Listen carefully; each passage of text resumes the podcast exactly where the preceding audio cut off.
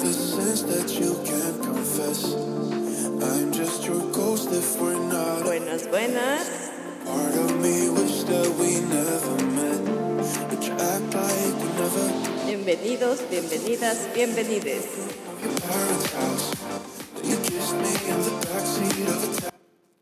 Ahora vamos a conversar acerca de un tema que considero puede traer como mucha opinión porque es tan variado como la cantidad de seres humanos que, que existimos. Las pérdidas se las maneja de diferente manera y depende un montón de cuáles son los recursos que tiene cada uno para enfrentarlas, para resignificarlas y para seguir adelante. Estaba buscando cuál es el en el diccionario, cuál es el significado de la palabra pérdida. Y hablaba de carencia, de falta, de quebranto. Y definitivamente cuando hablamos acerca de las pérdidas, cuando se pierde algo, generalmente lo asociamos con el sufrimiento. A veces perdemos algo que nos estaba haciendo mucho daño y tal vez en ese momento se sienta como un alivio. Sin embargo, en algún punto, en ese proceso de vivencia de la pérdida, se experimentará emociones asociadas a no el bienestar, es decir, no del tipo de emociones que nos hacen sentir increíbles, sino más bien del tipo de emociones que mm, nos llevan a replantearnos un montón de cosas. Es interesante porque haciendo un recorrido a través de mis pérdidas, de, lo que yo he perdido, es interesante el ver que perdemos lo que sentimos que nos pertenece, o lo que creemos, o lo que pensamos que nos pertenece. Y claro, y ahí viene la siguiente pregunta, pero ¿qué nos pertenece? El pertenecer viene etimológicamente em, de, de una palabra que implica ser propiedad de. Y ahí pienso que cuando hablamos de las pérdidas, existe esa vivencia, experimentación de emociones, sensaciones, circunstancias asociadas a, a eso que ya no tenemos. Y claro, y ahí pensaba un poco acerca del concepto del amor, ¿no? O más allá del amor, el concepto del vínculo, que está basado en la pertenencia. Eh, las medias naranjas, la- el alma gemela, la complementariedad que trae otra persona a nuestra vida, esos vínculos, ¿no? Y bueno, y no solo una persona, eh, puede ser un trabajo, una mm, circunstancia familiar, puede, pueden ser, los vínculos pueden ser formados por diversas situaciones. Y culturalmente nos han enseñado que los vínculos están asociados directamente a la pertenencia. ¿Y por qué digo como culturalmente? Estaba haciendo como un recorrido, repito, ¿no? En mi propia historia, eh, en lo que he escuchado como parte de mi carrera y también como, como el ser humano que escucha otras historias. Y claro, ¿no? O sea, tenemos nuestra construcción basada como en las telenovelas, al menos mm, mi generación. La de ahora supongo yo que será más basado como en la variedad de Netflix, pero hablando como a mi generación y tal vez una generación anterior y una posterior. Lo que vemos cómo se experimentan o cómo se viven los vínculos en las novelas, en Disney, eh, en DC, por ejemplo, en las comedias románticas. La expectativa del vínculo, el concepto de éxito, la guerra declarada a la soledad o a la individuación, son cosas que vamos adquiriendo culturalmente porque vivimos en un entorno en el que se ha planteado así los vínculos. No es el tipo de enseñanzas tácitas, ¿no? Esas que se hacen en silencio. Nadie nos enseña en la escuela cómo hay que vincularse, cómo es un vínculo. Y al final del camino, o, digamos el, en este proceso de, existencia. Varias teorías psicológicas hablan del proceso de individuación, ese proceso de, ser individuo, de romper el cordón umbilical, de, romper las relaciones simbióticas, el famoso cordón rojo de las almas gemelas. Nuestros entornos glorifican más el vínculo hacia algo exterior que el vínculo hacia nosotros mismos. Y bueno, yo creo que hemos aprendido a ver las pérdidas como fenómenos a los que hay que evitar a toda costa, porque eh, siempre nos enseñan a ganar, pero no se nos ha enseñado cómo perder siempre se nos ha enseñado como, bueno, o si quieres ganar dinero hay que trabajar, eh, si quieres ser un buen empleado hay que hacer esto, si quieres ser un buen alumno hay que hacer esto, si quieres ser un buen hijo hay que hacer esto. Existen muchísimos parámetros. Eh, si quieres ser un buen ser eh, un muy buen ser humano hay que hacer esto. Se nos enseña constantemente a ganar. Pero en realidad no se invierte mucho en, enseñarnos cómo se pierde. Sin embargo, en mi, en mi proceso personal al que voy, en el que me sigo construyendo y que le he dado especial importancia en los últimos meses, poco a poco voy aprendiendo que cuando se pierde, se encuentra.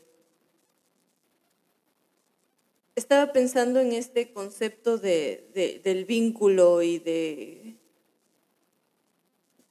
del tener, del, del pensar que nos pertenece, que esa alegría nos pertenece, que esa persona nos pertenece, que ese trabajo nos pertenece, todo con lo que vinculamos, que eso nos pertenece.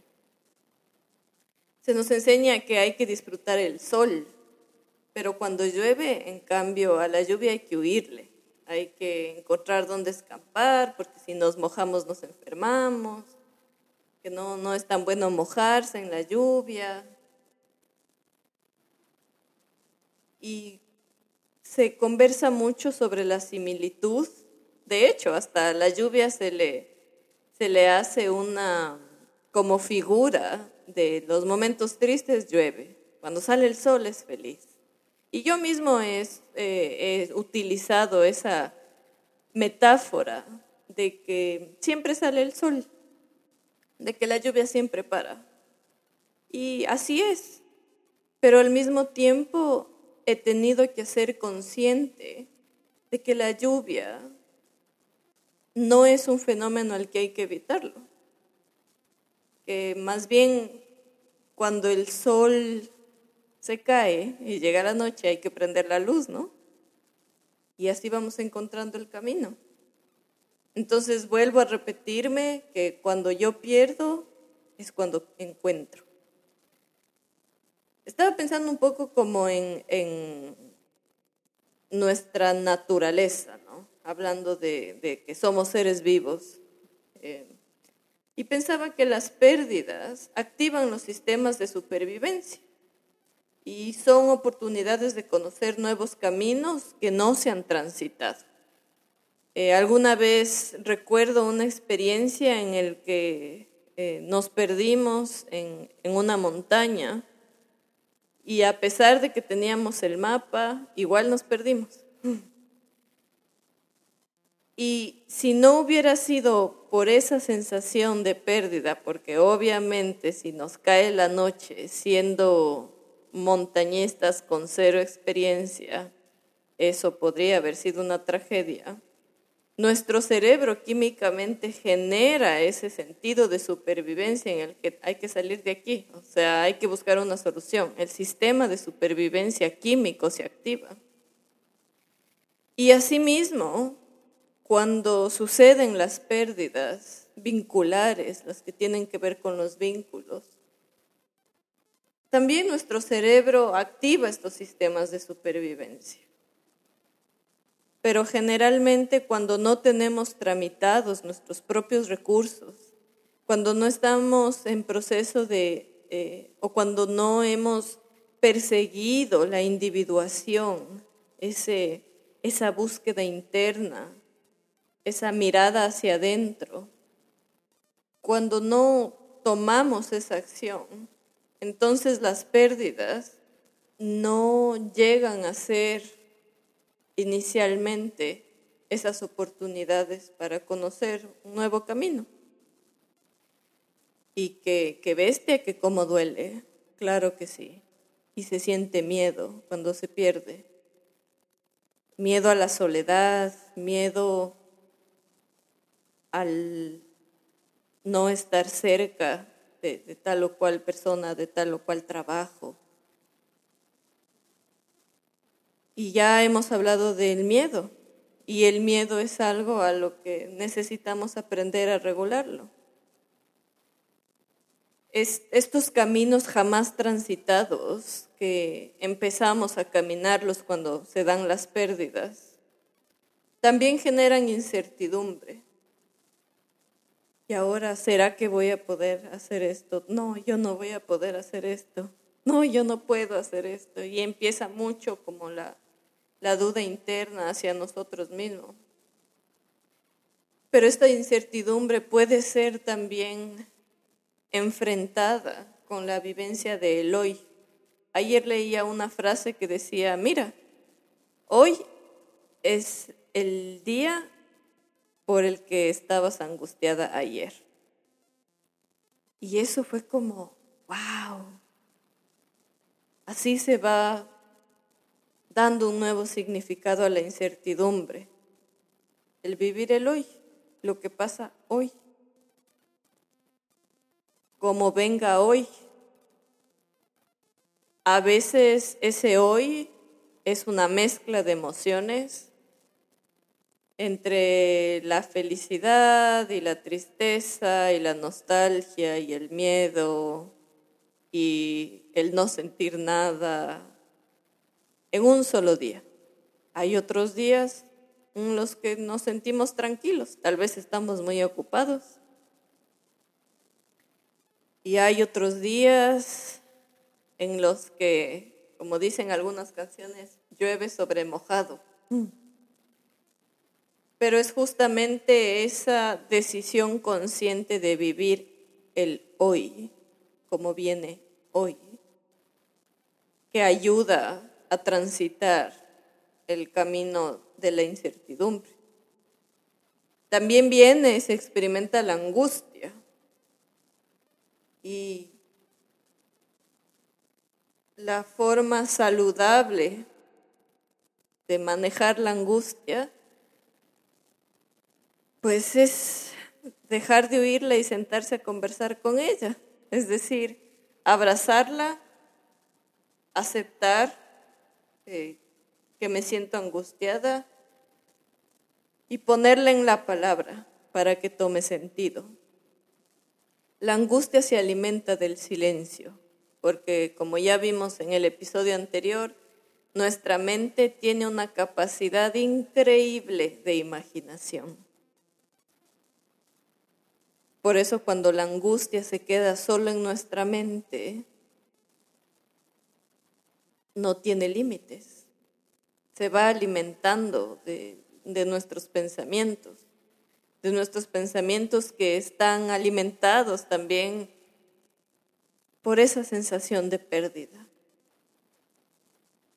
Cuando la ponemos en la palabra, cuando la hablamos, cuando la escribimos, en ese momento se puede abrazar la angustia. Y tal vez si es que lo hablas con alguien que es em, profesional, también se va a poder dar otro sentido a la angustia. Si lo hablas con una persona de confianza, por lo menos te va a escuchar y tal vez te dé otra opinión al respecto.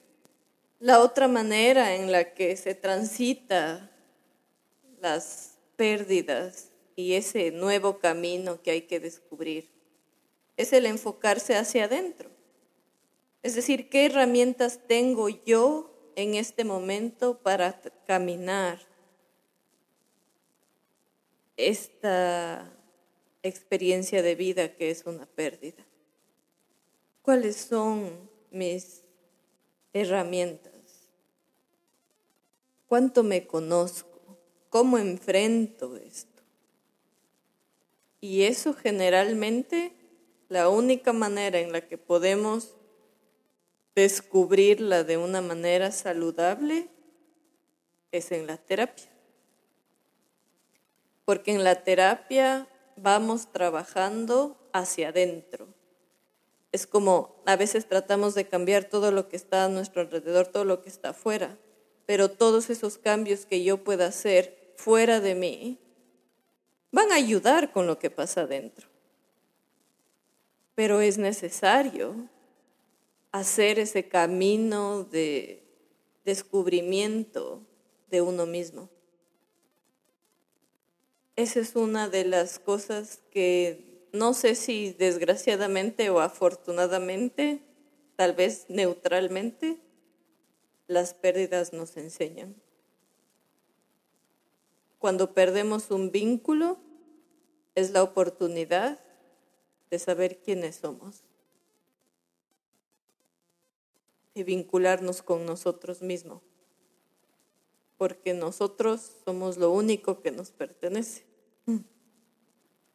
Somos responsables de nosotros mismos.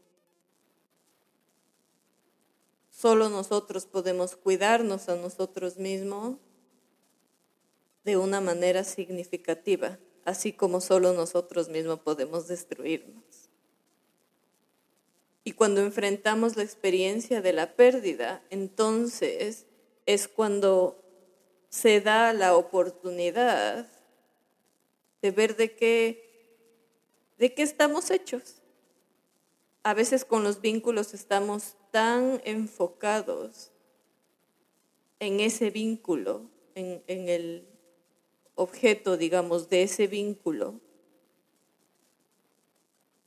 que no trabajamos lo que está dentro.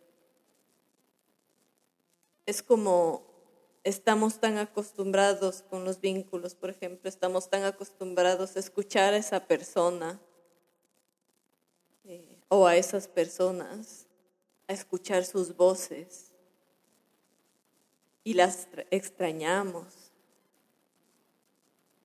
Pero cuando se dan las pérdidas de esos vínculos, entonces debemos aprender a escuchar nuestra voz, cómo suena nuestra voz.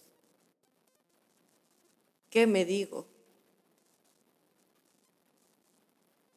La experiencia que implica el enfrentar una pérdida permite crear nuevas conexiones de respuesta frente a nuestras situaciones parecidas. Esta es como la oportunidad en la que hay que salir nadando. nuestro cuerpo químicamente nos va a llevar a eso que si nos caemos ahí en el mar, nada, nada, nada, nada, nada, tenemos que salir. Químicamente nuestro cerebro nos va a dar esa condición de que hay que salir, hay, hay que buscar una solución.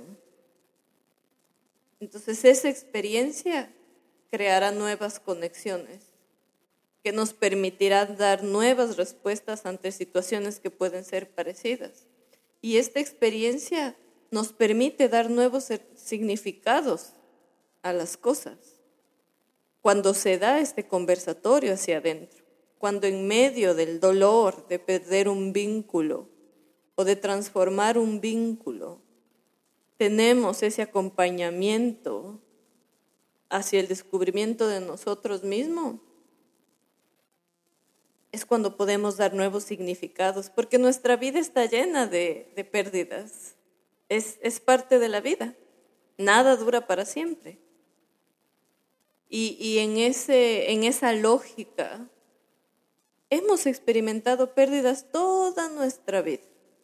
Aún desde perder un diente, mientras crecemos, hasta perder vínculos muy, muy, muy fuertes. Entonces, cuando se da una pérdida es nuestra oportunidad de ser adultos responsables con nosotros mismos e iniciar un proceso de caminata en esa sección de la vida, siendo responsables. y, el ser responsable es poder invertir nuestro tiempo, nuestra energía, nuestro dinero en un proceso terapéutico que nos permita resignificar todo lo que estamos viviendo. Porque si no resignificamos la pérdida de hoy, la volveremos a experimentar en una siguiente ocasión. Porque si queremos resultados diferentes, tenemos que hacer las cosas diferentes.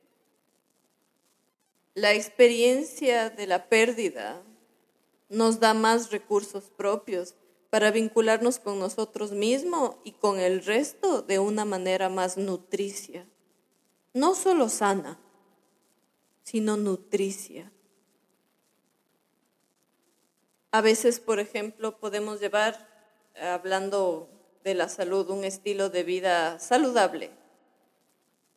Y bueno, comemos más o menos bien, etcétera, etcétera pero el tener un, estilo de vida nutricio, es decir, que hablando en términos corporales, digamos, eh, tenemos balanceado la vitamina B, la vitamina C y las proteínas y todo eso. Eso es nutricio, por eso hay un tema nutricional. En, en la psique también hay algo similar. No se trata solo de, ay, sí voy a hacer autocuidado y nada más. Hay muchas vitaminas A, B, C, E, D, zinc, sodio. Hay, hay, hay, hay mucha. Imagínense que si el cuerpo necesita tanta variedad, ¿cuánto más nuestra psique, que es tan compleja? Por eso lo que gané cuando perdí. Es la oportunidad de empezar un camino hacia adentro,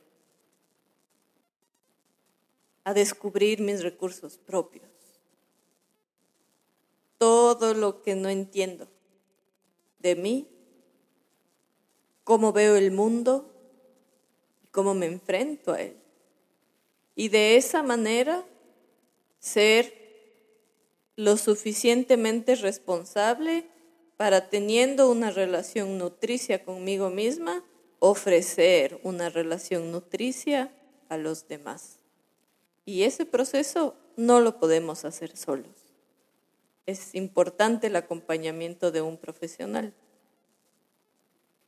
Así que si es que consideras que en este momento estás atravesando una pérdida, cualquiera que ésta sea.